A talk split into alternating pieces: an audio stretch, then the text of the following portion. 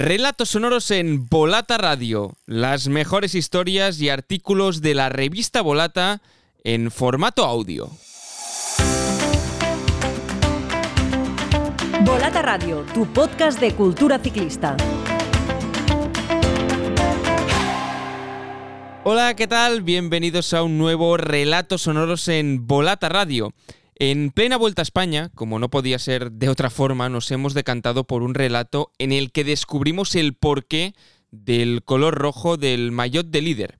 Hemos recuperado un artículo del número 37 de la revista Volata, un especial dedicado al diseño, muy recomendable por cierto, y que aún podéis adquirir en nuestra página web, sobre cómo la Vuelta a España ha llegado finalmente hasta esta tonalidad para vestir a sus campeones.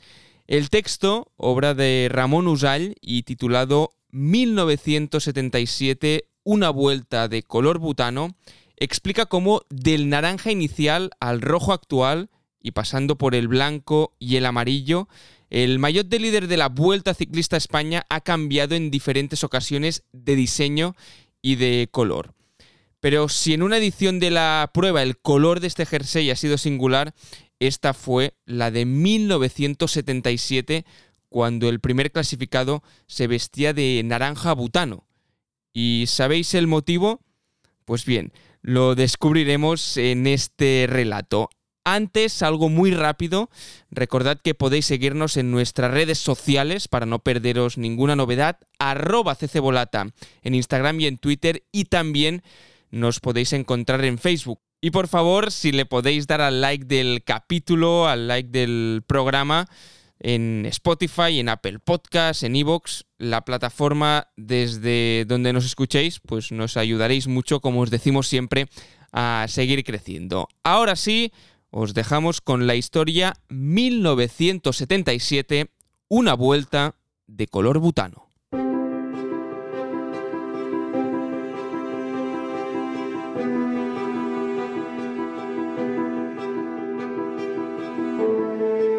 En enero de 2010 y con motivo del 75 aniversario de la Vuelta, el modista catalán Custo Dalmau presentó ante los medios de comunicación el nuevo diseño del maillot de líder de la prueba. Los responsables de la carrera, con Unipública a la cabeza, decidieron que el color ideal para distinguir al primer clasificado de su prueba sería el rojo, de esta forma, aprovecharon el tirón de la selección española de fútbol La Roja tras su victoria en la Eurocopa de 2008. Fiel a su estilo atrevido, Custo añadió al vermellón que le había dictado la organización las marcas de la piel de un guepardo, animal al que se pretendía asimilar al líder de la prueba. Más allá de la anécdota, lo verdaderamente relevante de la decisión del cambio de color era su escasa fidelidad con la historia cromática de la prueba. De hecho, a lo largo de las casi 80 ediciones que hasta la fecha se habían realizado de la vuelta, el color dominante en el jersey del líder ha sido el amarillo. Se trata de una tonalidad adoptada lógicamente por imitación del Tour de Francia que desde 1919 vestía su primer clasificado con el color de las páginas de Loto, el periódico deportivo responsable de su puesta en marcha.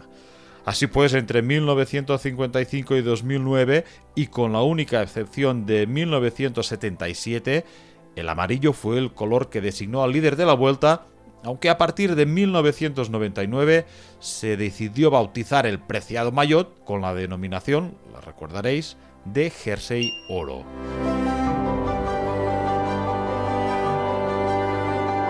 El mayor rojo, instaurado en 2010 bajo la ola de popularidad de la roja, no era ni mucho menos un jersey inédito en la historia de la vuelta.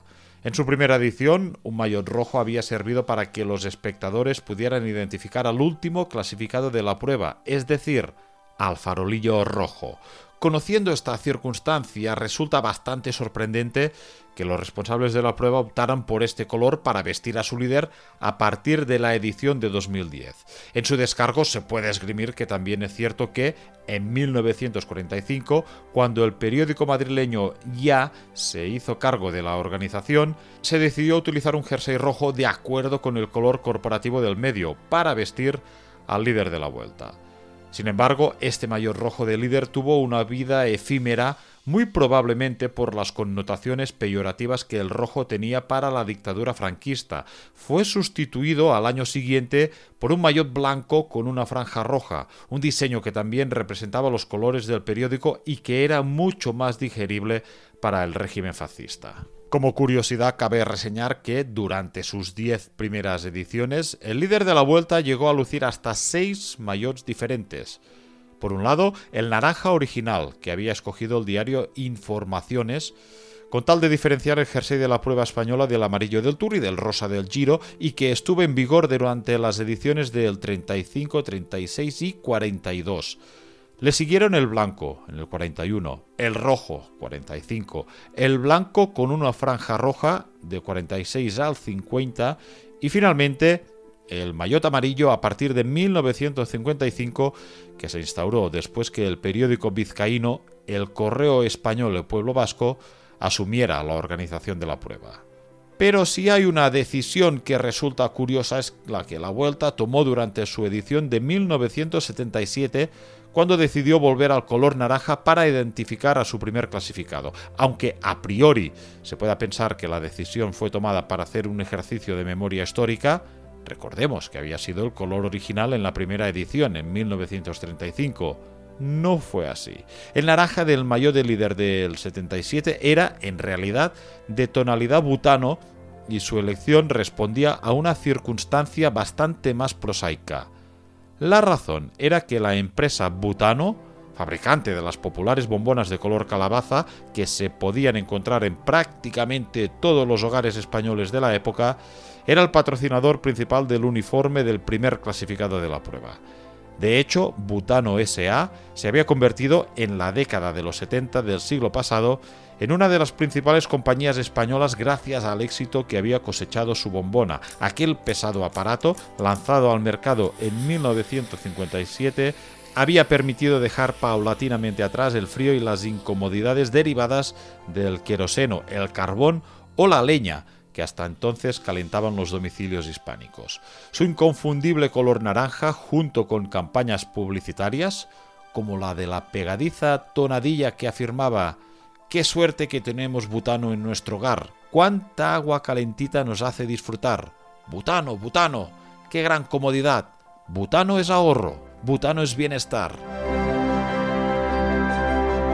Todo esto contribuyó a hacer profundamente popular la marca que pasó a formar parte del lenguaje coloquial de la época. De hecho, la decisión que en 1957 había tomado la factoría de butanos, la precursora de Butano SA, para dar color a unas bombonas que en otros países eran verdes, rojas, grises o azules, también respondía a la influencia de un elemento muy popular en el imaginario colectivo de la época, las naranjas.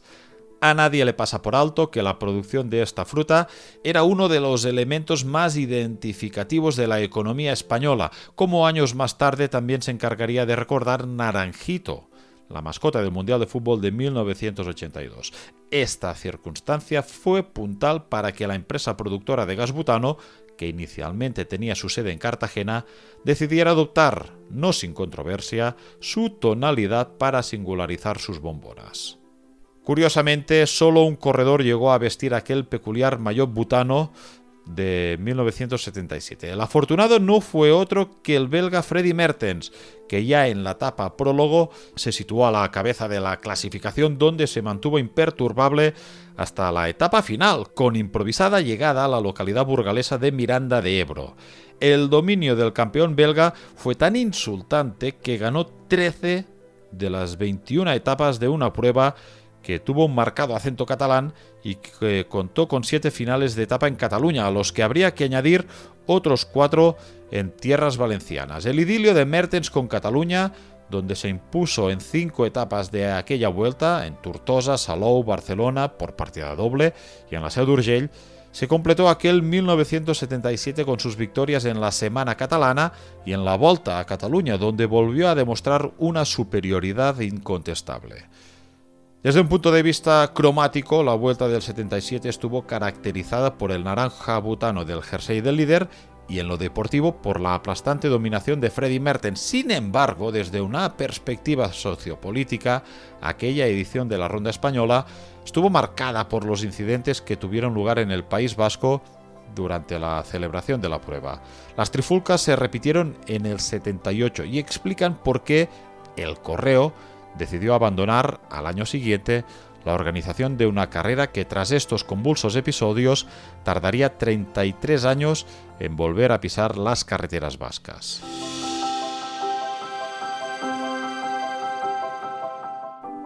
La gran llegada de aquella vuelta de color butano estaba prevista en San Sebastián, pero los graves incidentes que se produjeron en Euskadi por aquellas mismas fechas propiciaron un cambio de última hora. De esta forma, los corredores cruzaron la meta final en las calles de Miranda de Ebro, en lugar de hacerlo en las de la capital guipuzcoana como estaba previsto.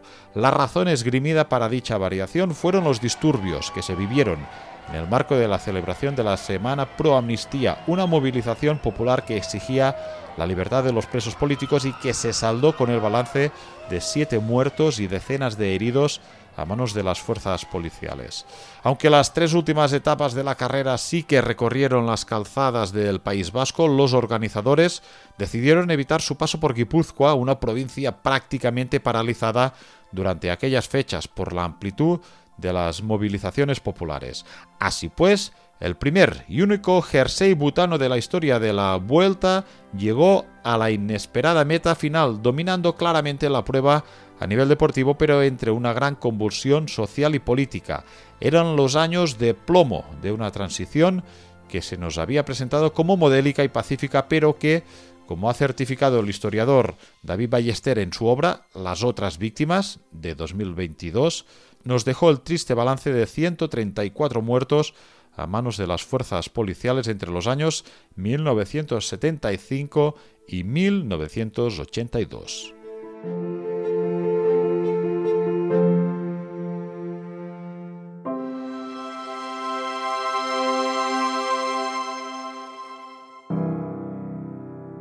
Acabas de escuchar en Volata Radio el relato titulado 1977, una vuelta de color butano un texto escrito por Ramón Usall en el número 37 de la revista Volata, un especial dedicado al diseño que aún podéis adquirir en nuestra página web. De hecho, os lo recomiendo especialmente porque tiene una de las portadas que personalmente más me gustan. Os dejaremos el enlace en las notas del capítulo para que podáis acceder de forma rápida y sencilla a nuestra web y podáis adquirir este número 37. Hasta aquí otro episodio de Relatos Sonoros en Volata Radio. Hasta la próxima. Estás escuchando Volata Radio, el podcast de la revista Volata tu publicación de ciclismo, cultura y periodismo que se publica de forma bimensual, con más páginas, más contenidos, más internacional y más beneficios para los suscriptores. Suscríbete desde 6 euros al mes, únete a nuestra comunidad y no te pierdas ningún número.